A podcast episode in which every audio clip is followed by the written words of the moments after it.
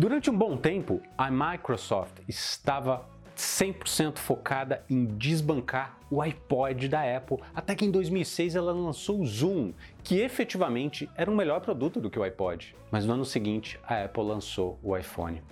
Qual que é a lição aqui? Muitas vezes a gente vê empresas focadas em ganhar do seu concorrente, e a Apple nesse caso específico, estava focada em gerar valor para os seus clientes, focar nas suas necessidades consideradas e nas suas necessidades ainda não consideradas. Então, sempre que eu escuto uma empresa falando, nós queremos ser o melhor do nosso mercado, acho que vale o questionamento: melhor do que alguém ou melhor para alguém?